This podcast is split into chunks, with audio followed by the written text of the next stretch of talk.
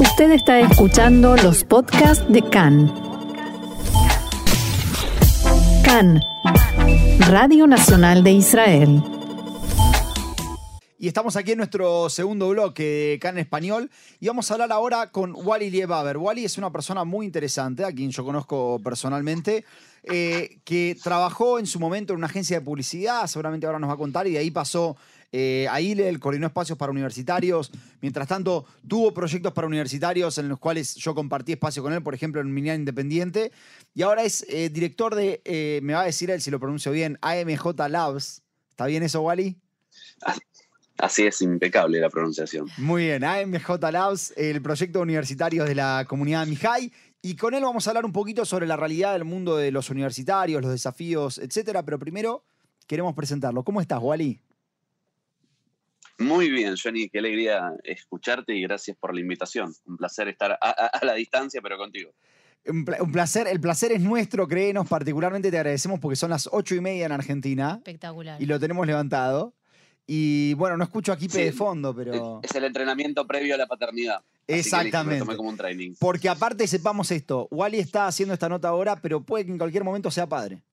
Ah, bueno. Bueno, Sí, no en felicidades. Wally. Soy Jessica Negua. Te deseo Muchas- muchas felicidades, más Muchas alto. gracias. Je- Muchas gracias, Jessy. Muchas gracias. Eh, bueno, Wally, contanos un poquito de, de- de vos eh, y después vamos a meternos sí en el tema de los, de los universitarios. Contanos algo capaz que, que yo haya salteado en esta pequeña introducción. No, creo que, a ver, hace ya más de 10 años que trabajo en lo que sería el mundo, de- dependiendo quién lo pregunte, es como, como lo definís, ¿no? Por lo general en Estados Unidos se, se dice mucho de lo que es Young Adults, Mm. Eh, en Argentina es más conocido como jóvenes universitarios, pero también no, no universitarios, ¿no? Porque por lo general cuando empezaron todos estos, los espacios estaba pensado para un target, uno hizo universitario, pero por un tema etario, ¿no? Pero después fueron reviendo algunos temas de concepto, porque ¿qué pasaba si yo estoy dentro de la edad, pero no soy universitario, ¿no? Entonces me quedaba adentro, me quedaba fuera de... O de- sos universitario grupo. y estás fuera de la edad también. ¿Cómo, cómo Jessy? Perdón, cada tanto se me corta un poquitito. O si sos universitario, pero estás fuera de la edad, digo también. Claro, ¿qué pasa si soy terciario? ¿Me entendés? Porque tal vez no, no voy a la universidad, pero nada, quiero ser parte o, no, o ando en otra, ¿me entendés? Buscando Mm. registros acálicos. Mm. Pero el punto está principalmente en, en entender que es una de las edades o rangos etarios, por así llamado, que más buscan las comunidades judías eh, de manera eh, internacional. Eh, o sea, hoy en día dirijo el, el proyecto de jóvenes adultos de la comunidad Mijay llamada MJ. Fui también en su momento director de Fundación Hillel, eh, fui el director de Educación Judía para Latinoamérica de Moishe House eh, y también actualmente soy consultor del, del Joint para, para Latinoamérica con todo que ver con, con construcciones comunitarias para jóvenes. Entonces, como que es, es casi el, el área al que más me dediqué, o al menos la que, la que creo más entender. Eh, y la verdad es que me da mucho placer porque me parece que es, es un mercado muy desafiante, principalmente porque las organizaciones no, en la media no pueden avanzar tan rápido como avanza una juventud. No sé si se entiende. Los Mm. cambios que traen conceptualmente, las necesidades y requisitos que tiene un joven hoy en día para activar, ¿me entendés? Ponen en jaque muchas veces a la organización.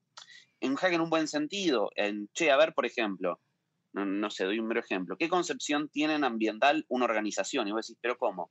Claro, ustedes usan mucho plástico. Y de repente está- estás viendo que, que hoy en día, con el, af- el afán, por así llamarlo, de cómo yo me voy a acercar a un lugar que no me represente ideológicamente. Y ahí hay todo un tema muy, muy fuerte que es si un- qué, qué es lo que invita a, a participar un joven, ¿no? Y ahí es variadísima la, la cantidad de opciones que, que tenemos. Claro, porque además eh, vos recién decías el tema de las ideologías, justamente la edad de, de los chicos, de los universitarios, que en general debe ser de, och- de 18 a 30 y pico, supongo, es la edad en la que uno ingresa a la universidad, empieza a tener roce social con otra gente, con otras ideologías y uno empieza como a formar su propia ideología. Entonces me imagino que ese debe ser uno de los desafíos. Sí, a, a ver, es, es excelente tu pregunta porque obviamente cuando uno sale, por así llamarlo, de, de cierta burbuja, dependiendo de donde vos vengas, eh, porque por ejemplo hay, hay muchos jóvenes que, y muchas jóvenes que por ejemplo nunca salieron de, de lo que es la red escolar judía, ¿no? Claro. y en el momento que, se enfrentan a la universidad, en, un mundo ¿no? que es, ampliamente más grande de lo que uno se imagina, eh, y también no hace falta que porque uno venga a una red escolar judía, claro, por favor. Sí, sí, seguro. Pero si uno se encuentra con, un mar de, opiniones y perspectivas muy, muy diferentes a la de uno, entonces creo que los espacios están muy bien que podamos ofrecer herramientas, Jesse, para el crecimiento personal, profesional y espiritual eh, de, un joven judío una joven judía. Porque muchas veces, por ejemplo, ya que eh, estamos, estamos hablando con, con un medio israelí, muchas veces, por ejemplo, yo mismo en la facultad en su momento de, yo no terminé psicología, pero hice tres años de la carrera. Me acuerdo, creo no que... No sos universitario entonces. Claro. Eh, claro, soy, publicista, pero eso es terciario y lo universitario lo hice por, por mandato familiar, pero no lo terminé justamente para ir en contra del mandato familiar. Un psicólogo eh, haciendo, haciendo, perdón, estudiando psicología por mandato familiar y no terminarlo por mandato familiar. Está muy bien. Creo que te, pueden dar el título, te pueden dar el título, ya, está, Wally. Eh, pero, pero tengo más, más, más, o sea, me crié en una casa de padres psicoanalistas y tengo más de 20 años de terapia encima. O sea, algo me debería, al menos no sé, como si, si esto fuese como los tickets en Sacoa, ¿qué me dan a cambio de todo esto? Pero es una referencia muy, muy noventosa la que acabo de tirar. Eh, a ver, creo que las, eh, te decía en su momento, muchas veces cuando hay un conflicto, por ejemplo, con Israel, como, uno, como un joven puede disociar y por, por, por encima de eso una persona que mira de afuera disocia a una persona judía, por ejemplo, de su afinidad o no con el Estado de Israel. Hmm. ¿Se entiende? Sí, porque me acuerdo justo con cuando saltaban algunas discusiones eso de, no, vos porque sos judío bancás el Estado de Israel. Bueno, puedo ser judío y ser crítico en relación a alguna política del Estado de Israel. No voy a estar de acuerdo con todo, no, eso no me hace falta estar de acuerdo con nada. Y te agregaría algo más, porque también cuando uno está en la universidad se creen que porque vos sos judío sabés sobre Israel y no siempre es así también. ¿Cómo? Perdón, se, se entrecortó, sí. Que a veces la gente piensa que como uno es judío, estando en la universidad, la gente por ahí no judía, cree que vos sabés también sobre Israel. Entonces también uno tiene que dar como ah, algunas respuestas al margen de la postura de cada olvidate. uno. Bueno, yo, me acuerdo que cuando, cuando blanqueé por primera vez que era, que era judío, ahí cuando, cuando estudiaba, una chica me preguntó por qué no usaba chipá. Y le dije, mira, la chipá me la como eh, y chipá no uso porque no soy una persona ortodoxa. No, pero obvio, hay un imaginario sobre un montón de cosas eh, que tenemos las personas judías, eh, pero desde el desconocimiento. Hay gente que obviamente solo ya lo toma como un prejuicio y desde ahí te juzga porque no te conoce, justamente es lo previo a un juicio. Y otras personas que están netamente abiertas a escuchar. De hecho, me acuerdo que en, en psicología yo tenía un amigo que que estudiaba conmigo y el pibe no, no, era judío, asumo que sigue no siéndolo, no, no, nos vemos hace tiempo, pero asumo que, no cambió el estatus. Eh, pero básicamente él, empezó a aprender un montón eh, estudiando conmigo eh, sobre cosas de Israel. Y me acuerdo que él en una clase explicó cómo funcionaba la cúpula de hierro y por qué en Israel. Orgulloso estaba. Increíble. Claro, no, no, no, yo no podía creer porque, porque una docente dijo, no es casualidad, me acuerdo literal, dijo, no es casualidad que un lado mueran un, número y el lado otro. Y el pibe se para y dice, claro, porque hay un sistema de cúpula de hierro que el Estado invierte para cuidar, yo no, y la gente no entendía. Cómo había un pibe que, te diría, no, entraría en los parámetros que ellos entendían por judío, ¿ok? Mm. Y que estaba defendiendo. Entonces, una, pero bueno, nada, eh, pero concuerdo con vos que en un momento, Jesse, donde uno se expone a, debates, a, situaciones o potencialmente algún tipo de, discusión, está bueno que el joven y la joven puedan tener herramientas para, plantarse en, relación a su identidad, no, sentir ningún tipo de temor, sino saber por qué uno explica lo que explica. Porque si te corren después con la última, con la de vos lo defendés porque sos. No, vos, vos porque vos crees, porque vos entendés. O sea, mm. tener información para pasar a tener formación. Y desde ahí sí eh, bancar la parada, por así llamarlo, ¿no? Y ahí igual y te, quiero preguntar, porque la realidad es que vemos que en, a raíz de la reforma judicial hay como, por ejemplo, nosotros vemos acá que en Estados Unidos se levantan voces bastante más críticas este, que antes no eran capaz y, que los movimientos universitarios se están despegando un poco de, la, posición esta de defender a Israel casi que incondicionalmente. ¿Vos pensás que eso está pasando en Argentina? ¿Vos pensás que eso es un desafío, te, hace más, desafiante el trabajo del día a día o en realidad no, no afecta tanto? Mira, eh, la verdad es que yo hace mucho no escucho una situación en una universidad argentina. Yo. Pero puede ser que yo esté desinformado, que justo no me llegó algo. Sí escuché últimamente, Johnny, esto, que en Estados Unidos es bastante heavy el tema en las universidades para los jóvenes. Que muchos de ellos, por ejemplo, no, se animan a usar un Maguen David eh, o alguna simbología, un colgante, ¿viste? Un high o una menorá. Bueno, tal vez una menorá es un toque grande. Pero, pero como que no se animan a, a aportar algo que los pueda exponer y eso le pueda traer un potencial problema. Sí te diría que en las épocas, que, al menos yo me acuerdo, donde hubieron conflictos eh, bélicos entre Israel y algún otro país eh, y algo así, sí veías de repente en las universidades, eh, o en la, en la, UBA, donde yo fui, de repente carteles, de repente gente hablando, pero no, no es algo que hoy lo vea tan, tan latente. Sí te digo que acá somos muy, creo, muy reactivos, que cuando hay un conflicto en Israel, ahí sí como que todos miramos y de repente decimos a ver qué está pasando y por qué está pasando. En relación a lo, a lo judicial, hoy en día, perdón, a la reforma judicial de Israel, yo no sé cuánta gente, A, está al tanto, B, sabe qué significa, C, qué implica. Eh, y qué nos implica a nosotros, como vamos a llamar eh, eh, judíos o judías diaspóricos, ¿no? Hmm. Digo, ¿en qué, ¿en qué me afecta a mí, en mi diaria esto? Pero no, no, no es en un lugar de, bueno, entonces, ¿qué me cambia? Pero para entender, ¿me entendés?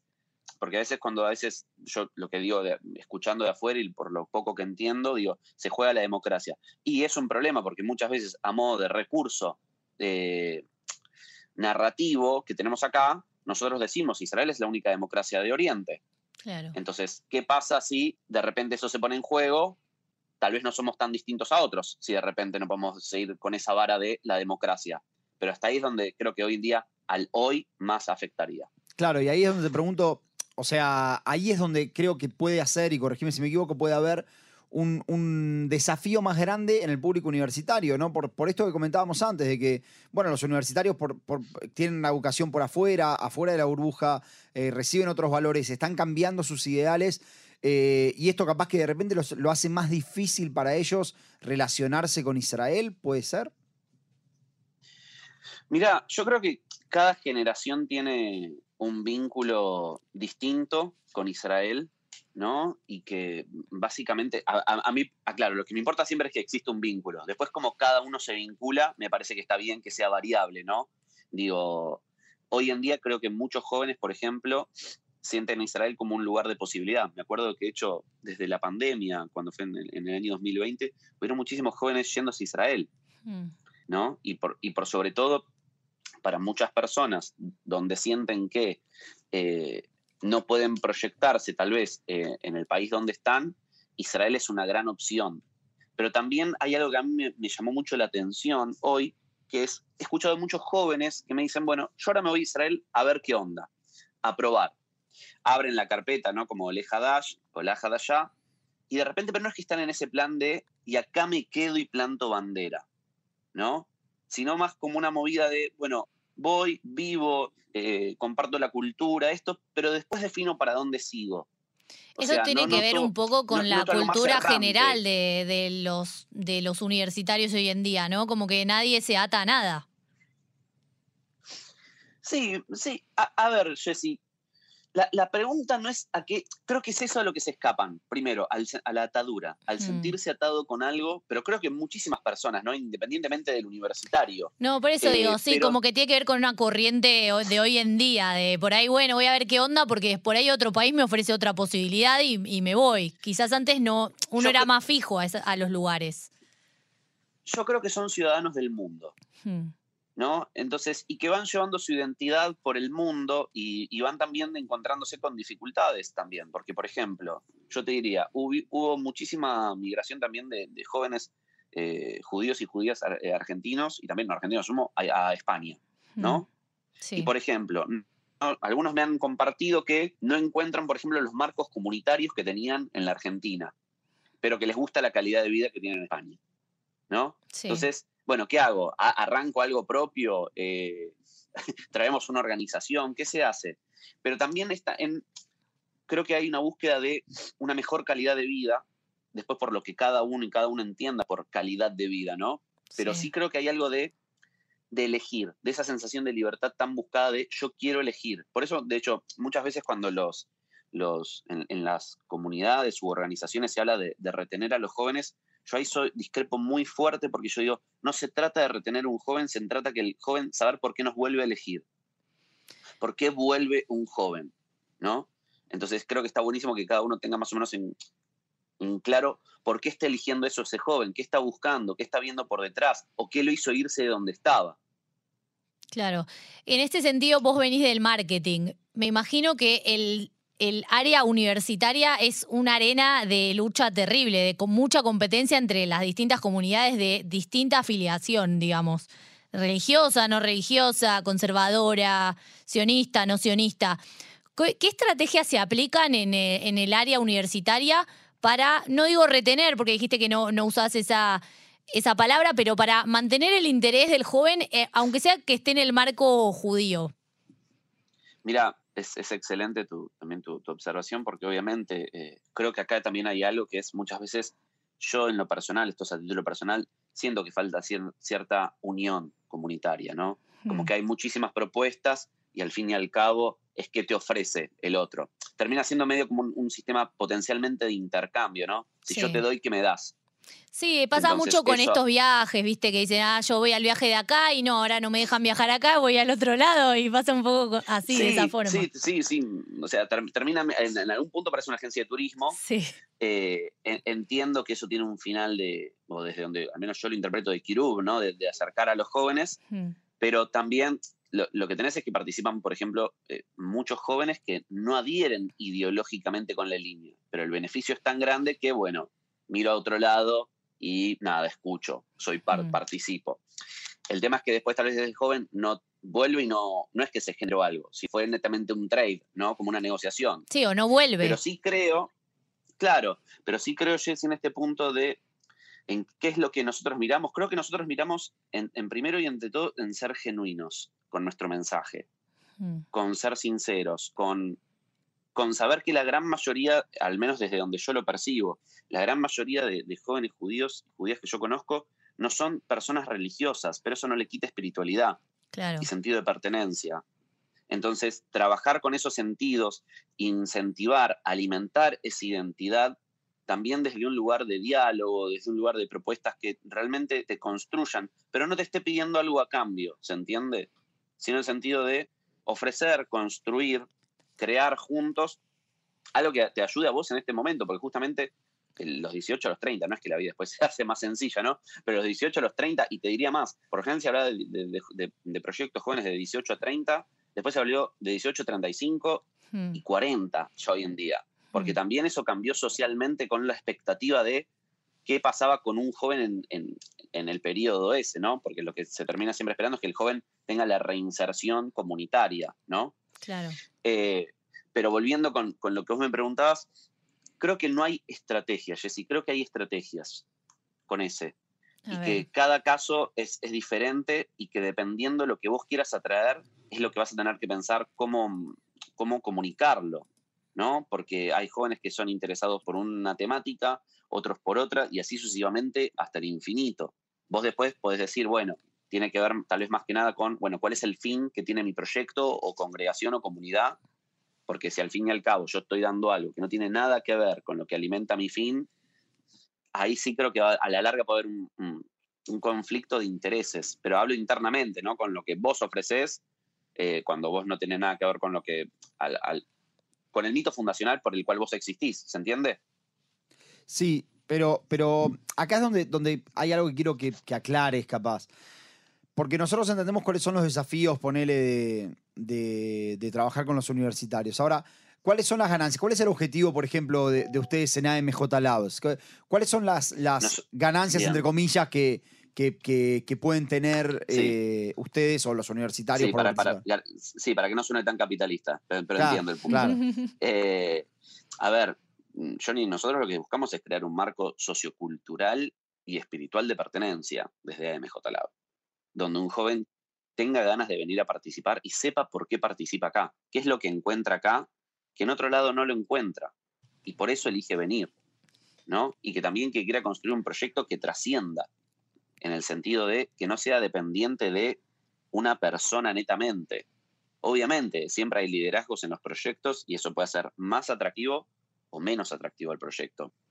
Pero creo que donde nosotros vamos a mal llamarlo, donde lo que termina contando, y yo creo que eh, puntualmente que el joven pueda ser, ser parte de la comunidad que estamos conformando de jóvenes, que es AMJ, ¿no? Donde una persona pueda participar de un marco cultural, de un marco tal vez más tradicional de tefilá, eh, que pueda participar de alguna experiencia. No sé, hace poco hicimos un viaje a las colonias judías. Y eso me pareció Mm. espectacular. Entre jóvenes. Y vos vos decías, hay jóvenes que les interesa ir a un viaje a las colonias de Entre Ríos. Fue increíble. Es muy lindo ¿entendés? ese viaje, Y yo lo hice.